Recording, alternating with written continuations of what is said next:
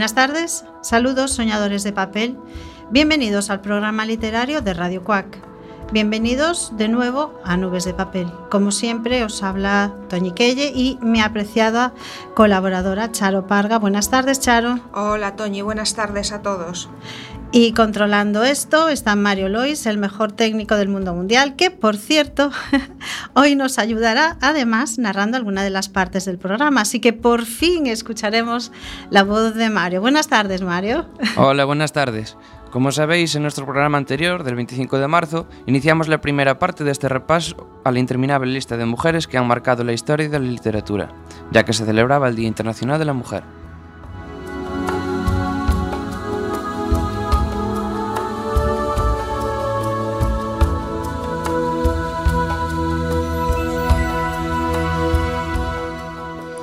En aquel programa habíamos comentado que a lo largo de la historia las mujeres tuvieron muchas dificultades para escribir, pero lograron abrirse camino en las letras y en las artes, a pesar de los muchos impedimentos.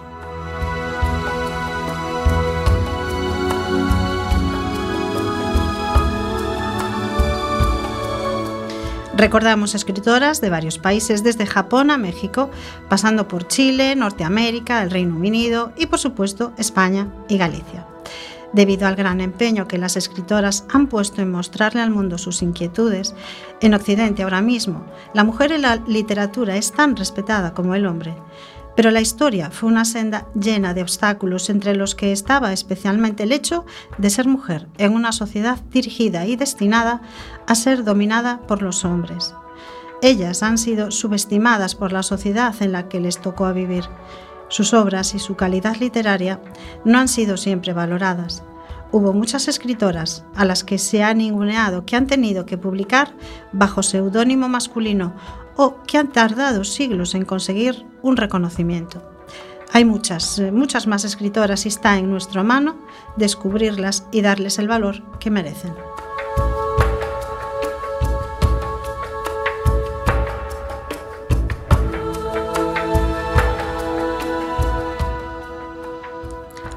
Como antes dijimos, en el siglo XIX algunas mujeres escritoras tuvieron que publicar con un nombre masculino para ser valoradas.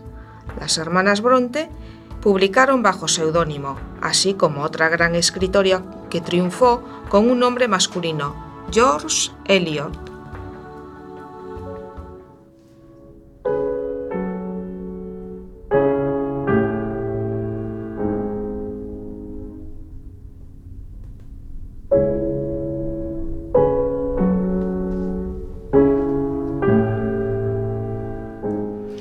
Marianne Evans es el verdadero nombre de la autora, quien eligió un seudónimo masculino para asegurarse de que su trabajo fuera tomado en serio y evitar ser vista como una escritora romántica más, de historias de amor, que era lo que se escribía antes en las desafiantes mujeres de la Inglaterra victoriana de aquel entonces.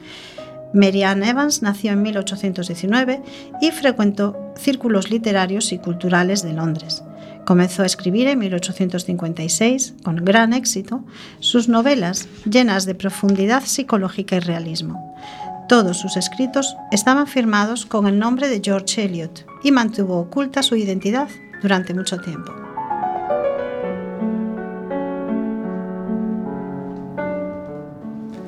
Middlemarch, 1871, es su obra, más, su obra más conocida. Es la historia de tres parejas, sus vidas, sus errores, dentro de los quehaceres de su comunidad en una época de cambios. Es un estudio de la vida de provincias en la Inglaterra rural de principios del siglo XIX. También escribió Silas Marner. George Eliot o Mary Ann Evans es considerada como una pionera de la literatura moderna. Otra mujer, George, famosa, fue George Sand,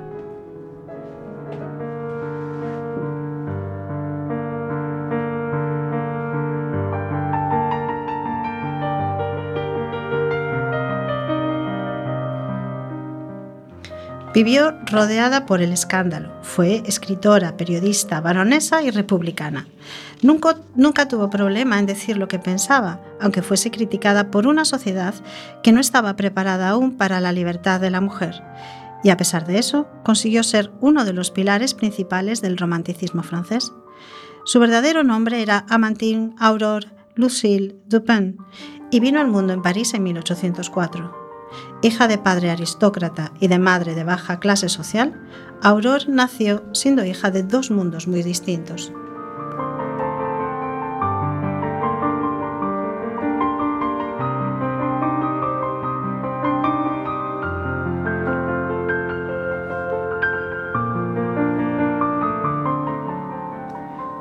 Se casó con el barón Casimir Dudevant, pero Aurore le abandonó y regresó a París, siguiendo a su joven amante, Jules Sandeau, con quien colaboró en varias historias cortas que ambos publicaron con el seudónimo de Jules Sand en 1831.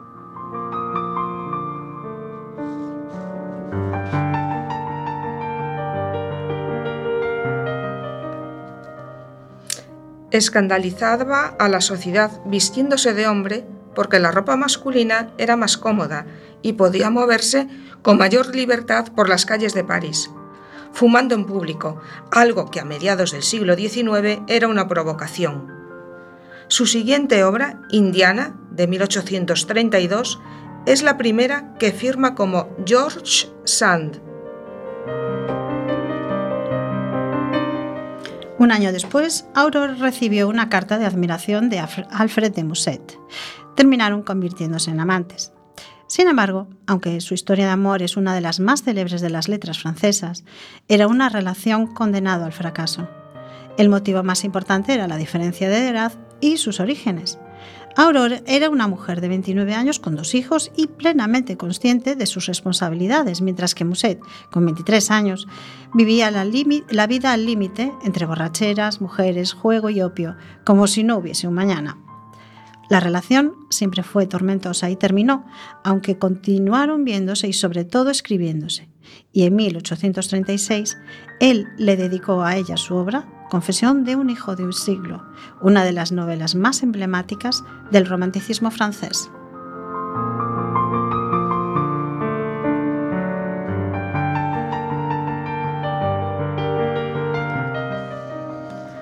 Más tarde, Aurore conoció a un joven polaco pianista y compositor, Frédéric Chopin, creo que lo dije bien, de quien se enamoró.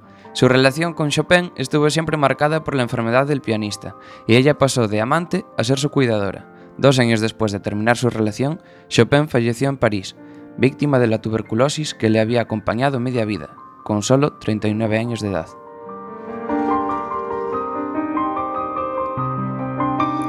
En 1848 estalló la revolución contra el gobierno de Luis Felipe de Orleans, el último rey de Francia.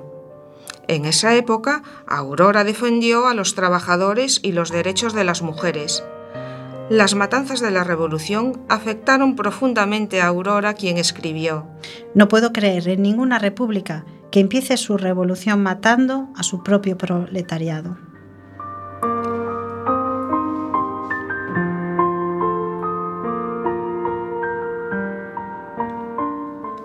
Desengañada con los ideales socialistas que había defendido durante media vida, se retiró a su querido pueblo Nohant hasta su muerte en 1876.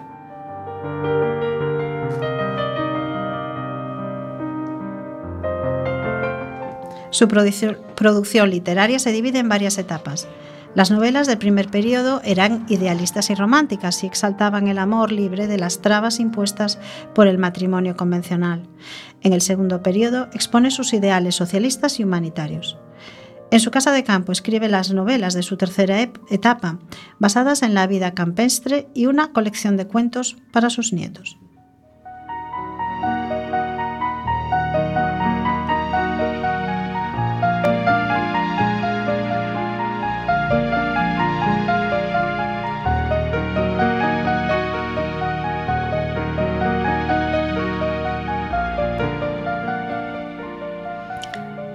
También en España hubo escritoras que escribieron firmando con un nombre masculino, Fernán Caballero. Realmente Cecilia Boll de Faber y Larrea, nacida en Suiza, de padre alemán y madre española. Pasó su vida en ambientes aristocráticos y en Andalucía. Es ahí donde están ambientadas todas sus obras, en las que crea una atmósfera narrativa amena con tramas ligeras e ingenuas, donde explica las costumbres de la época.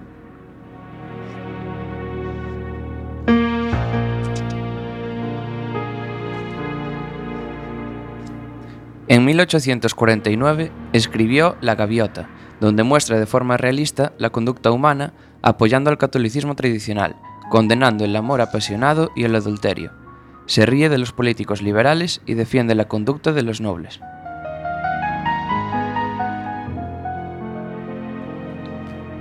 La familia de Alvareda es una narración redactada originariamente en alemán. En su obra Clemencia nos cuenta el fracaso sentimental de su primer matrimonio. Publicó también cuentos como cuadros de costumbres populares andaluzas.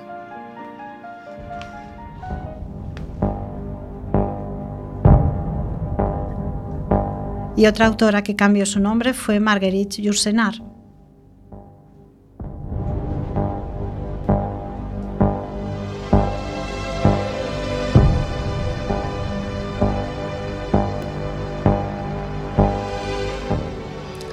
Yusenar es un anagrama de su apellido Grayencourt, es decir, que cambia las letras de lugar. En realidad era Marguerite Antoine Jean-Marie Gislain Klinewerk de Cayencourt.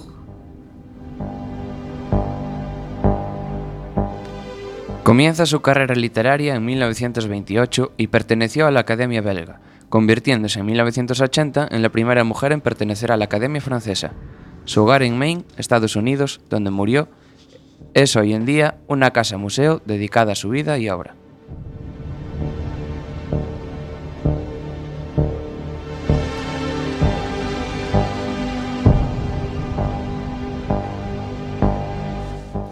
Sus largas estancias en Grecia dieron origen a una serie de ensayos reunidos en Viaje a Grecia, y otra obra, Fuegos, es una obra de relatos míticos y legendarios. En 1939, la guerra la sorprendió en los Estados Unidos y allí se quedó como profesora y traduciendo obras de Virginia Woolf, Henry James y poesía griega antigua.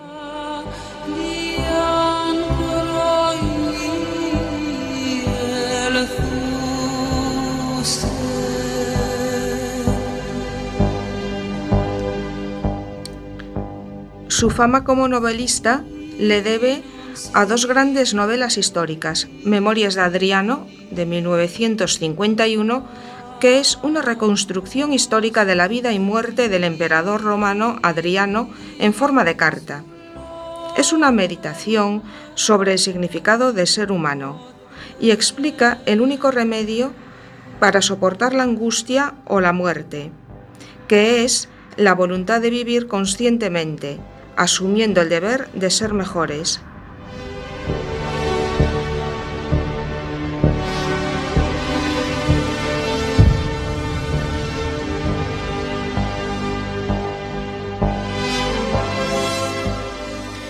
Opus Nigrum gira en torno a la figura del médico, alquimista y filósofo Zenón, intelectual enfrentado a los problemas del conocimiento, ambientada en la Europa del siglo XVI.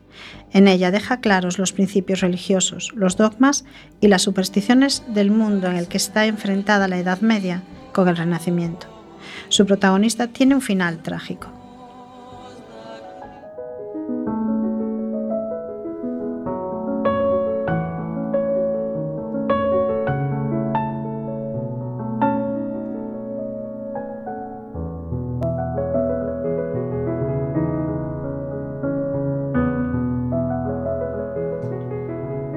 Otra mujer francesa muy influyente fue Simone de Beauvoir.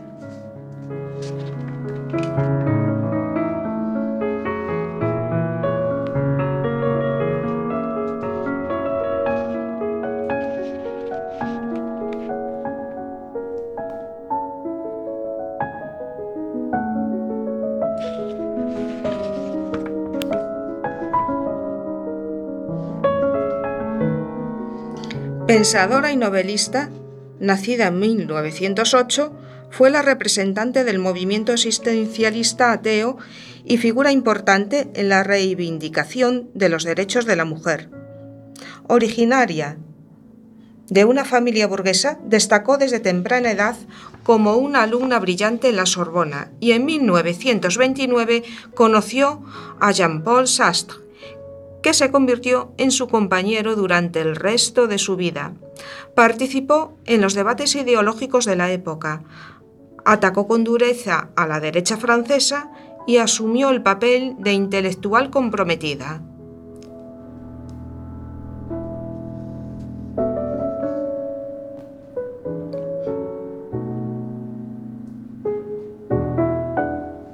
Junto a Sartre y Albert Camus, entre otros, fue fundadora de la revista Tiempos Modernos, que se transformó en un referente político y cultural del pensamiento francés de mitad del siglo XX.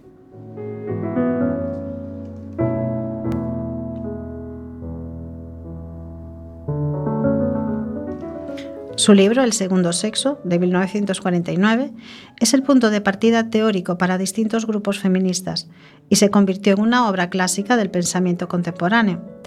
Simón habla sobre la condición social de la mujer y analiza las distintas características de la opresión masculina.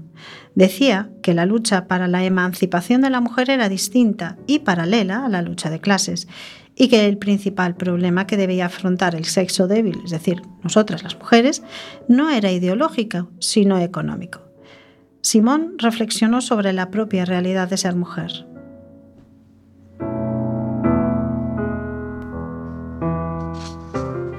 Simone de Beauvoir fundó la Liga de los Derechos de la Mujer para reaccionar con firmeza ante cualquier discriminación sexista.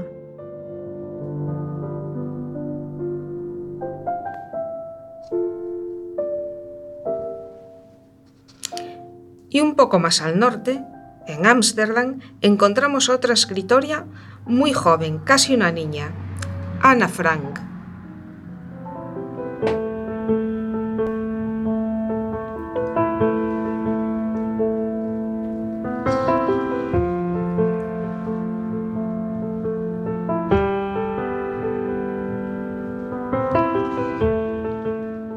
El diario de Ana Frank es el primer acercamiento al horror del holocausto y es la narración real de un adolescente en los días de la ocupación nazi de Holanda.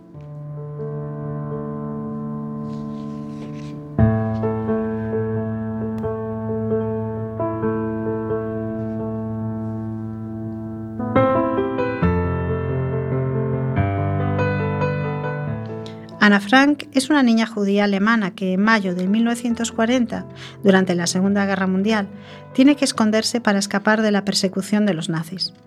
Ana, junto a otras siete personas, se esconde durante dos años y medio en la casa de atrás de la fábrica de su padre en Ámsterdam. Los escondidos no pueden hacer ruido, sienten miedo y tienen que convivir en un espacio reducido. Reciben ayuda de los empleados de oficina que no solo les dan comida, ropa y libros a los escondidos, sino que también son su contacto con el mundo exterior. Ana recibe un, un diario personal como regalo de cumpleaños, donde escribe sobre lo que ocurre en la pequeña habitación, sus miedos, sus sentimientos por Peter, un chico con el que comparte el escondite, los conflictos con sus padres y su vocación de escritora. El diario es un gran apoyo para Ana, quien también escribe en él cuentos cortos y colecciona citas de escritores en su libro de frases bonitas.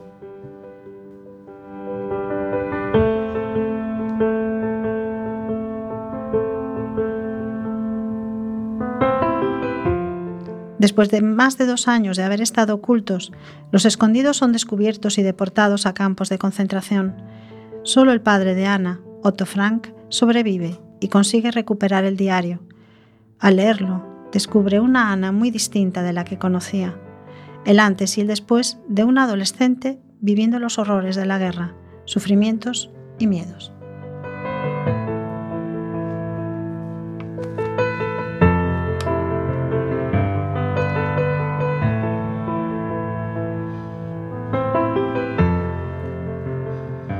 Y hablando de miedos, ¿recordáis las películas de Alfred Hitchcock, Rebecca o los pájaros?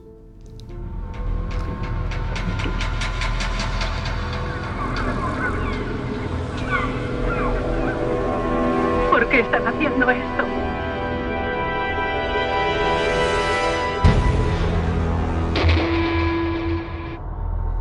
Dicen que empezó todo al llegar usted aquí. Nunca acaban de emigrar.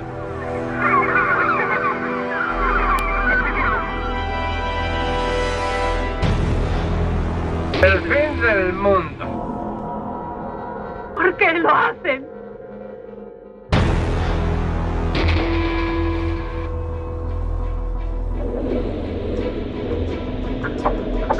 ¿Quién es usted? ¿Qué es usted? ¿De dónde viene?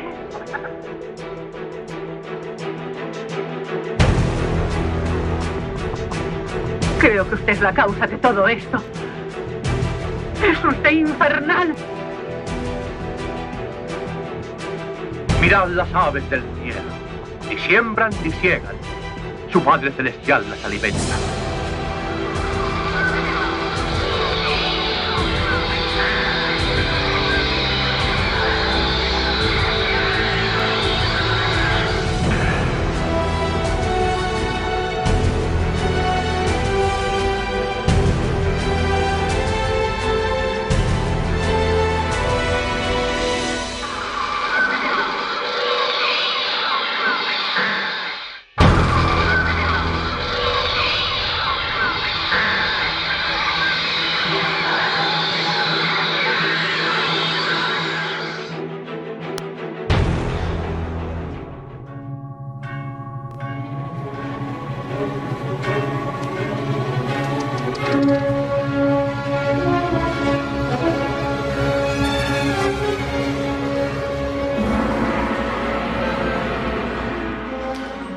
Pues hablando de miedo, eh, tanto Los pájaros como Rebeca son eh, dos películas que están basadas en las novelas de una mujer, la escritora inglesa Daphne du Maurier, que tenía un abuelo francés, por eso tiene ese apellido.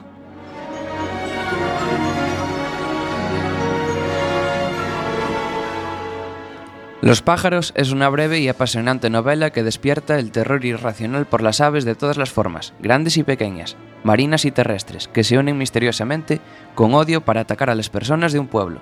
En esta historia, Daphne narra la desesperada y frenética lucha de una familia para resistir el ataque de las aves que pretenden destruir a los seres humanos.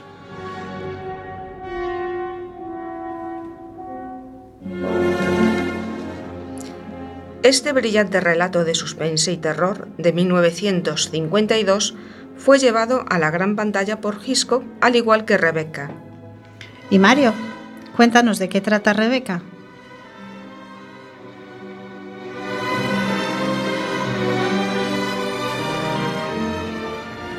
Rebeca es la historia de Maxine de, Win- de Winter que, después de quedarse viudo, viaja a Monte Carlo para olvidar su pasado. Allí conoce y se casa con una mujer más joven que él, y tras la luna de miel, regresan a la mansión de campo de los Winter, Manderley. Todo es perfecto hasta que la memoria de la fallecida primera esposa, Rebeca, afecta al matrimonio.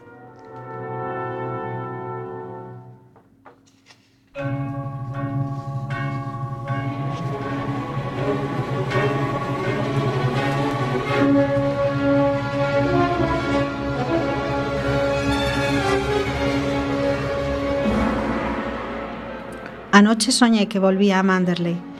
Esta es la frase inicial y así comienzan los recuerdos de la segunda señora de Winter, que la transportan de nuevo a la aislada y gris mansión situada en la húmeda y ventosa costa de Cornish. Con un marido al que apenas conoce, la joven esposa llega a la inmensa casa para ser ahogada por la presencia de la primera señora Winter, famosa por su belleza e inteligencia.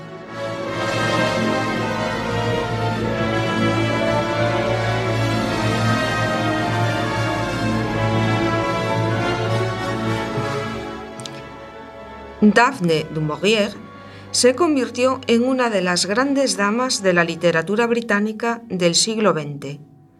Muchos de sus libros se convirtieron en éxitos indiscutibles, aunque sus novelas rara vez tienen un final feliz, sino sensaciones siniestras.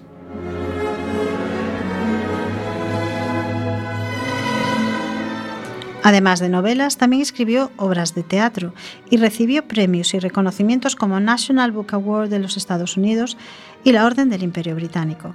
Escribió muchos relatos en los que se reflejan mujeres traumatizadas o perversas, cuya insatisfacción no se calma ni con la misma muerte. Sus historias, llenas de crueldad, ambientes cargados de energías negativas, se adelantan a los que también trazó Patricia Highsmith.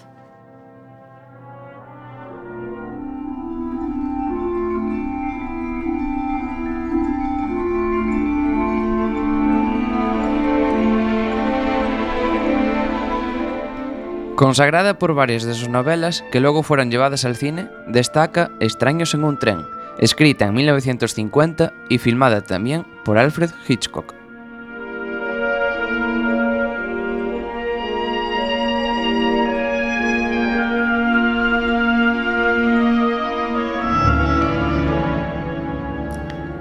La intriga de esta novela está basada en la idea de un crimen sin móviles, sin razones, un crimen perfecto. Dos desconocidos que coinciden en el tren acuerdan asesinar cada uno al enemigo del otro, con una coartada indestructible.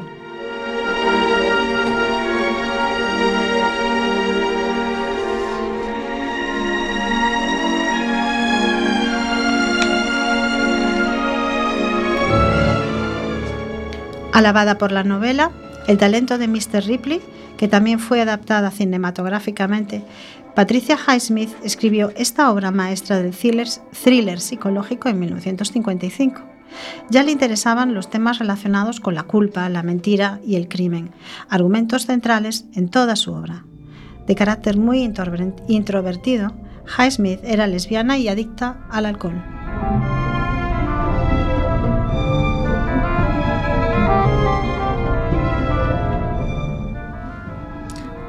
Con su personaje más conocido, Tom Ripley, antihéroe, psicópata y amante de la buena vida, logró un gran éxito en todo el mundo. Aparecerá en otras cuatro novelas y se convertirá en uno de los más populares protagonistas de series de novelas policíacas, aunque no es ni detective ni policía, sino un estafador inteligentísimo que suplanta a sus víctimas, ladrón y asesino ocasional no se somete a la moral establecida y crea sus propios valores. Al contrario de lo habitual, no es castigado ni atrapado por la policía e inicia un gran ascenso social. Los títulos de la saga son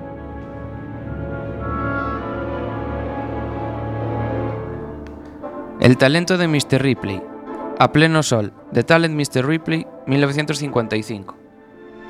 La máscara de Ripley, Ripley bajo tierra. El juego de Ripley. El amigo americano. Tras los pasos de Ripley, el muchacho que siguió a Ripley. Ripley en peligro.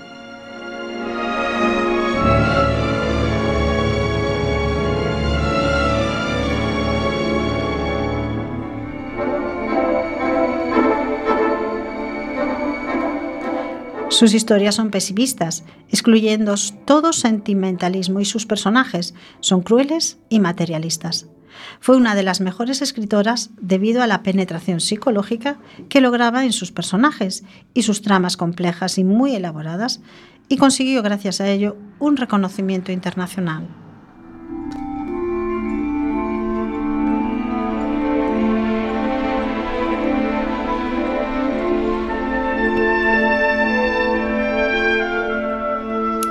Pero una de las más grandes autoras de crimen y misterio de la literatura universal fue la escritora inglesa Agatha Christie.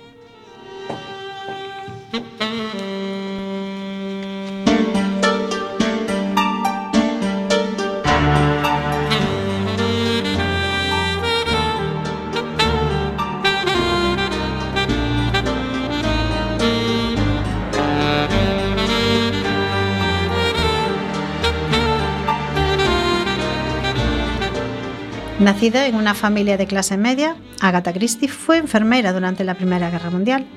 Su primera novela se publicó en 1920 y se casó con el arqueólogo Max Mallowan, con quien realizó varias excavaciones en Oriente Medio, que luego le servirían para ambientar algunas de sus más famosas historias. Su trabajo en el hospital le ayudó también para perfeccionar su conocimiento de los venenos.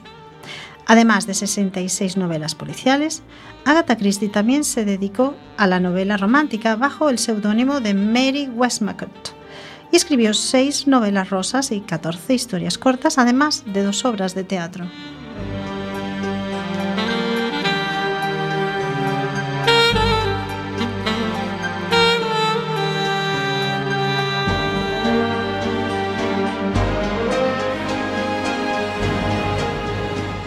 Agatha Christie fue la creadora de grandes personajes dedicados al mundo del misterio, como la engañable señorita Marple o el detective belga Hércules Poirot.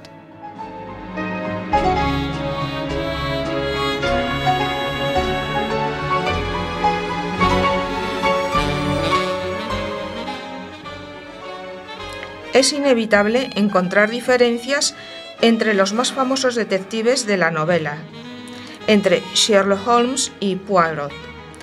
Mientras el personaje frío, irónico y reflexivo, Sherlock usa métodos científicos para analizar los casos misteriosos, Poirot es divertido, sutil y más intuitivo.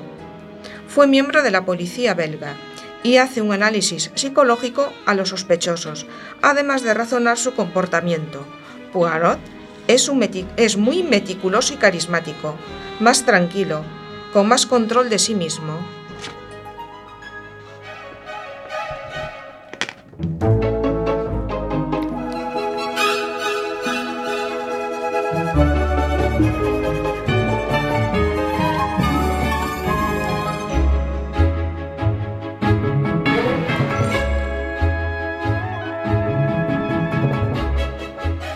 El otro personaje que, creó Agatha Christie es Jane Marple o Miss Marple.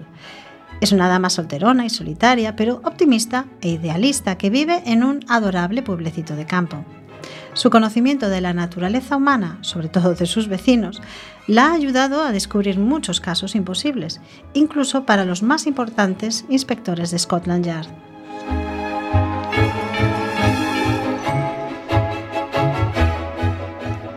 Es una investigadora aficionada, observadora, atenta y una amante de los enigmas y misterios, que no son ningún problema para ella debido a su capacidad curiosa y analítica.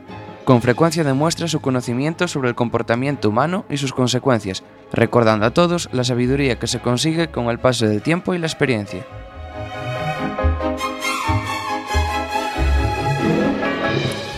Su frase favorita es, la gente es igual en todas partes, siempre comparando con los habitantes de su pueblo, St. Mary.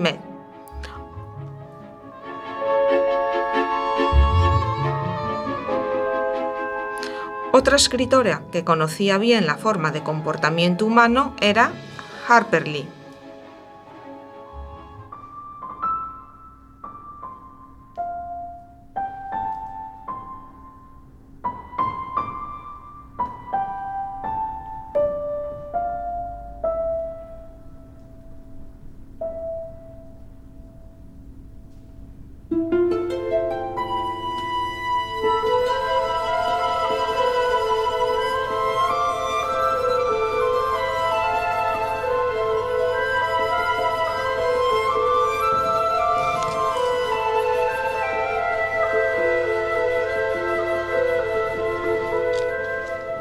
Harper Lee entró en la historia de la literatura ganando el premio Pulitzer con Matar a un ruiseñor, una historia de desigualdad racial que llevó a Atticus Finch a ser un héroe.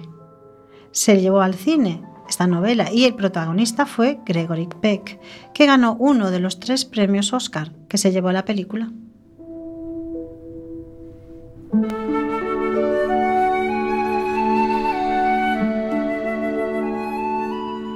Nell Harper Lee nació en 1926 en Alabama, Estados Unidos. Era hija de un abogado amigo del escritor Truman Capote y descendiente del famoso general Lee.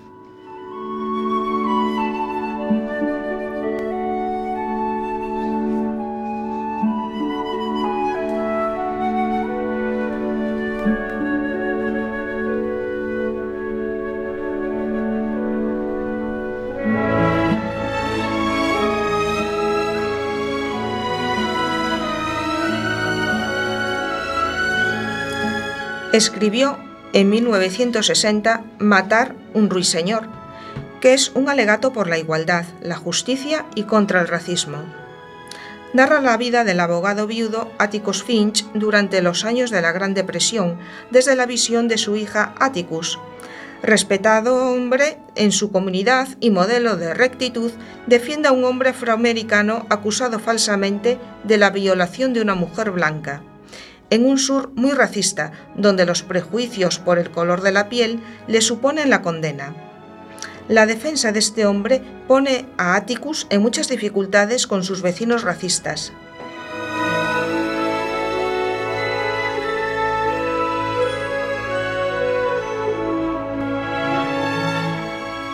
Hay otras tramas paralelas, como las travesuras de sus dos hijos, huérfanos de madre, y los diferentes conflictos de convivencia de las gentes de una ciudad sureña, Macomb, entre ricos y pobres, blancos y negros.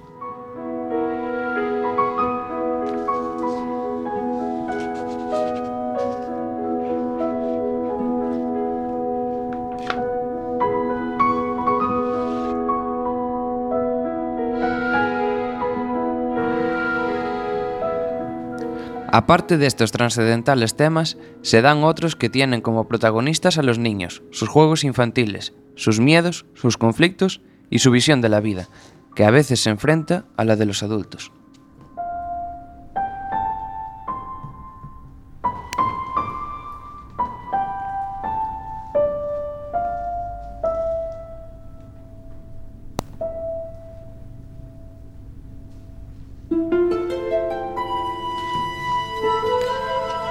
Pero ya a mediados del siglo XIX, otra mujer alzaba su voz contra la esclavitud. Harriet Beecher Stowe.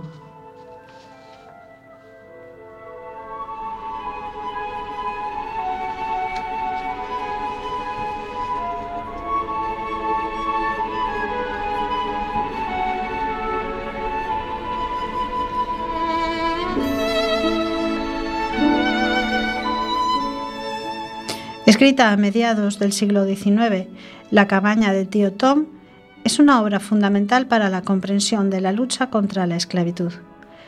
Harriet Beecher Stowe trata el tema con una profundidad con una profunda humanidad y un gran sentido religioso, explicando las diferencias entre los negros de la casa, que eran complacientes y conformistas, y los del campo, que estaban dispuestos a todo por conseguir la libertad.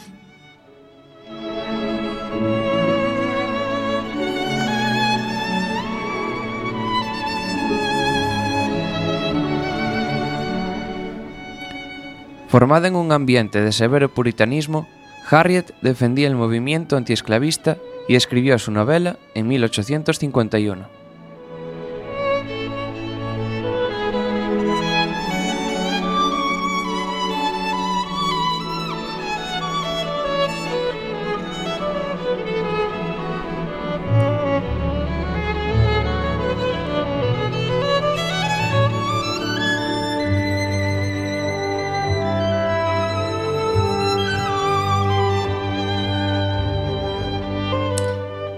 La obra tiene como protagonista al esclavo Tom y relata sus avatares desde el momento en que es vendido por su propietario, que le trataba bien, hasta que cae en manos del brutal Simon Legree, dueño de plantaciones de algodón. Cuando Tom se niega a maltratar a los demás esclavos, su amo lo lleva a un sufrimiento lleno de martirio. Es una novela que da una visión severamente crítica de la falta de humanidad en la esclavitud a pesar de su finalidad moral, es rica en acción, con un lenguaje coloquial y veloz ritmo narrativo.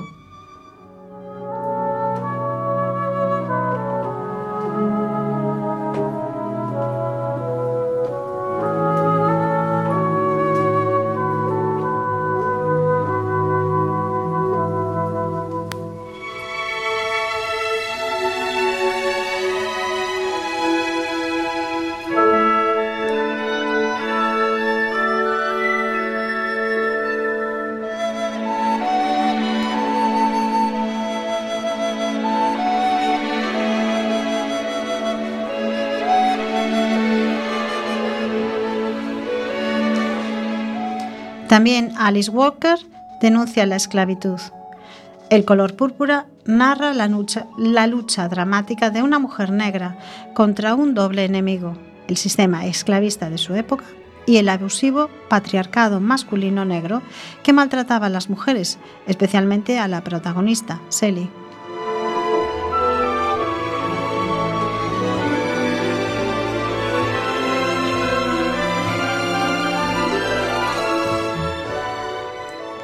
Procedente de una familia afroamericana, Alice Walker se emancipó muy joven, estudiando en Atlanta y en Nueva York, donde se graduó. Trabajó en el Departamento de Bienestar Social y ejerció como activista de los derechos civiles. Es autora de poemas, en una primera etapa, relatos cortos y novelas, siendo tema fundamental en sus escritos la lucha de los negros, en especial las mujeres, contra el racismo y el sexismo.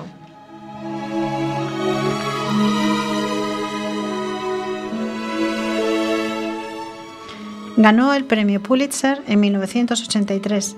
Fue la primera persona de raza negra en conseguirlo, con su novela El color púrpura, que fue llevada al cine con gran éxito. Esta es la historia de dos hermanas norteamericanas de raza negra, Nettie, misionera en África, y Sally, que vive en el sur de los Estados Unidos, casado con un hombre al que odia y avergonzada por haber sido violada por quien cree que es su padre.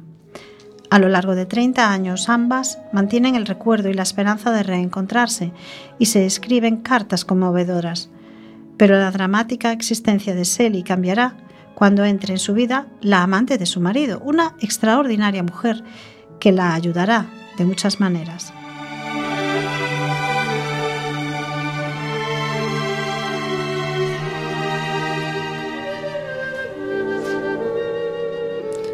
Actualmente hay muchas escritoras cuyas obras son publicadas sin prejuicios, gracias a esas precursoras de otras épocas que lograron abrir sendas para las generaciones presentes y futuras. Ellas tuvieron que luchar contra la incomprensión o la indiferencia de la sociedad.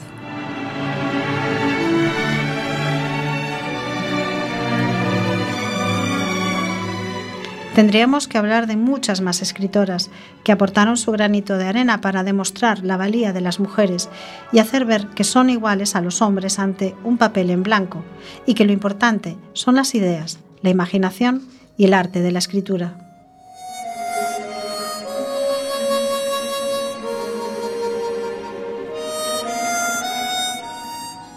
Deberíamos mencionar a Dulce Chacón, que escribió Como agua para chocolate para chocolate, perdón, y a Laura Esquivel o María Dueñas con la famosa obra El tiempo entre costuras.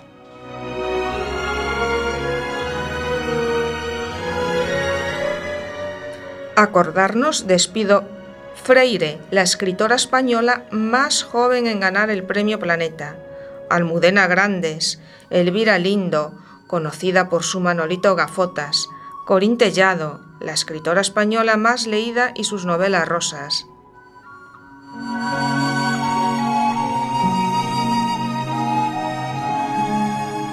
Deberíamos recordar a Anne Rice, que presentó una visión innovadora en 1973 que rompía con el mito de Drácula y los vampiros anteriores.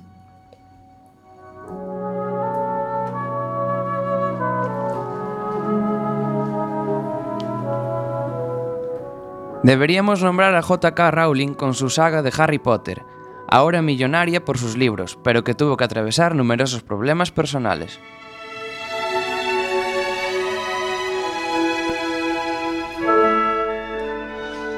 O Susan Collins, con la saga de los Juegos del Hambre, con sus aventuras en futuros distópicos.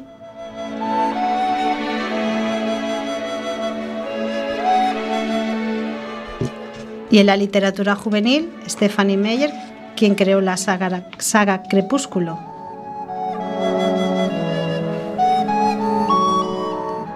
Y la archiconocida historia erótica 50 sombras de Grey, escrita por E. L. James.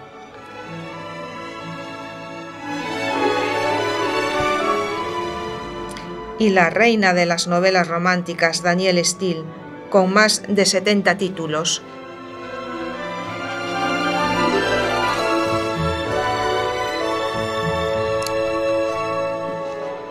Hoy por hoy se puede afirmar que, como en muchos campos, la mujer iguala al hombre en producción y calidad literaria.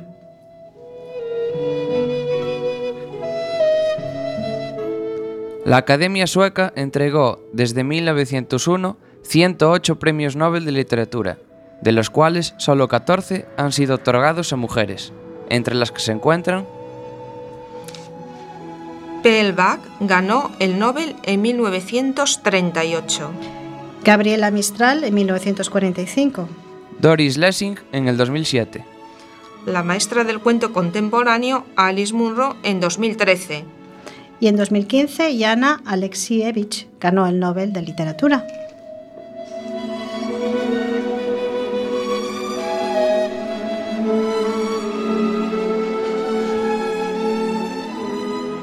Como podemos observar, las mujeres llevan miles de años luchando por conseguir la igualdad de género, y aunque todavía no se ha alcanzado por completo, son muchos los avances que se han hecho en la sociedad occidental, al menos.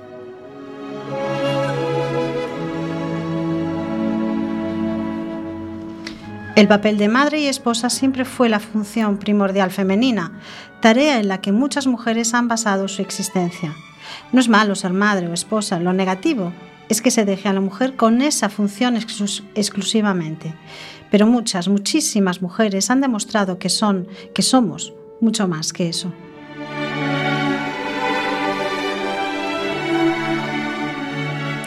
Desde Cleopatra, soberana del antiguo Egipto, Juana de Arco, guerrera francesa, la científica polaca Marie Curie, pionera en el estudio de la radioactividad, escritoras como Virginia Woolf o Sor Juana Inés de la Cruz, que se vistió de hombre para acceder a la universidad.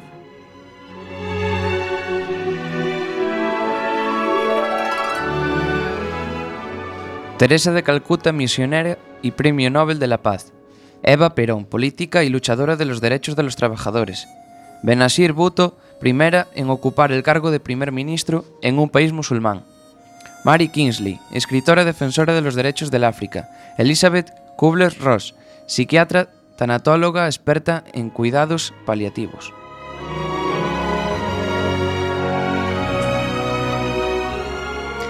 Rosa Parks, figura importante en los movimientos de derechos humanos, como feminista tras haberse negado a dar su lugar a un hombre blanco.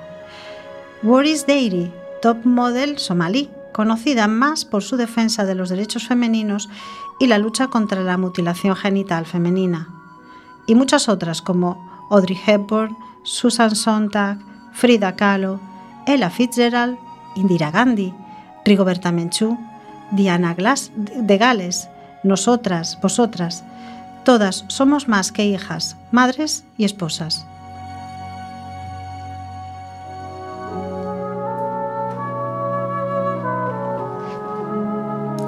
En pleno siglo XXI, aún hay muchas personas que desconocen el verdadero significado del feminismo, y esto debe cambiar. Necesitamos más políticos que se declaren abiertamente defensores de la mujer, como el canadiense Justin Trudeau o Barack Obama. Toda la sociedad, sin importar su género, raza o sexualidad, deben luchar contra los prejuicios del género decía John Kennedy, expresidente de Estados Unidos. Yo no digo que todos sean iguales en su habilidad, carácter o motivaciones, pero sí afirmo que debieran ser iguales en su oportunidad para desarrollar el propio carácter, su motivación y sus habilidades.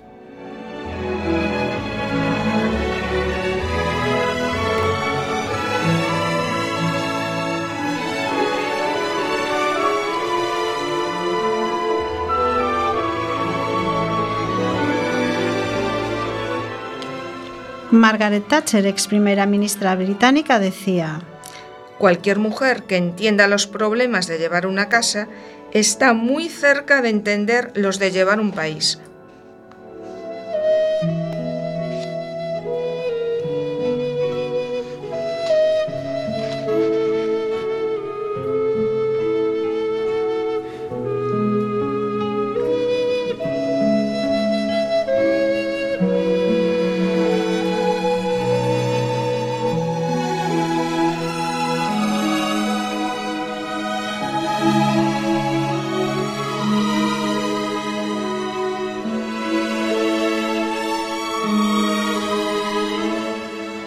Se puede impedir que las mujeres voten, pero no se puede impedir que piensen. Se considera apta a la mujer para modelar el carácter de los hijos y para educar generaciones enteras, porque generalmente son mujeres las encargadas de la primera infancia, y sin embargo les negamos el derecho primordial para inculcar sentimientos de civismo.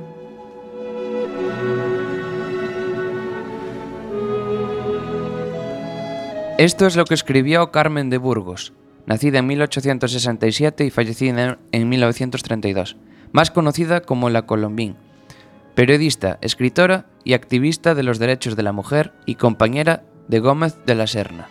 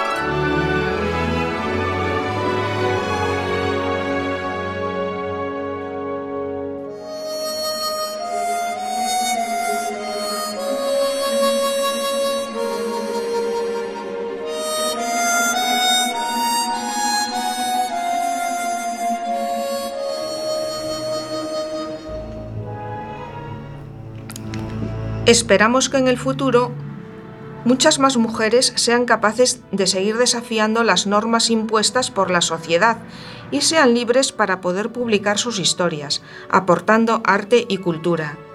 Deseamos que tengan la misma importancia en la literatura que los hombres, aunque todavía hay muchas escritoras que siguen sufriendo discriminación en muchos lugares del mundo, simplemente por expresar públicamente sus pensamientos.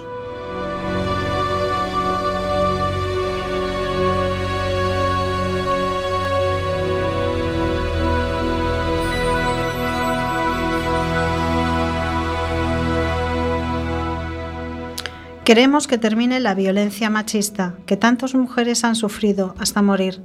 Necesitamos que haya una igualdad de oportunidades para niños y niñas, que desaparezcan los estereotipos que nos condicionan desde la infancia y que todos, todos seamos educados en los valores de igualdad y tolerancia, sin roles de género.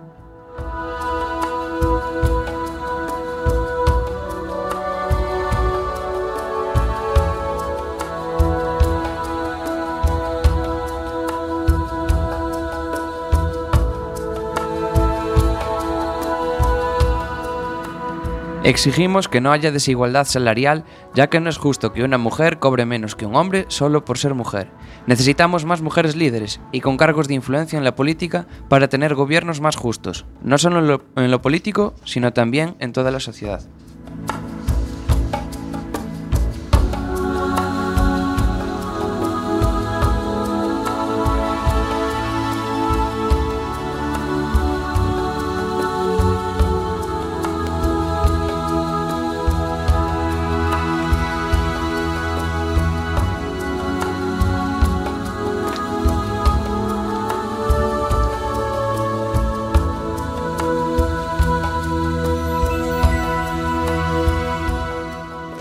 Y hasta aquí ha llegado nuestro programa de hoy. Solo me queda agradecer a Charo por su ayuda. Muchísimas gracias, Charo. Gracias, Toña, a ti por invitarme. Y a Mario, el estreno de su voz en este programa. Un placer. Eh, mi gratitud por colaborar conmigo de forma desinteresada los dos y siempre dispuestos a aportar, siempre eh, aquí a mi lado. Eh, lo dicho, muchas gracias por escucharnos y esperamos que os hayáis relajado con nosotros a la vez que hayáis aprendido algo de literatura y de historia. Así que hasta pronto, soñadores de papel, disfrutad de la vida que es maravillosa. Buenas tardes. Adiós.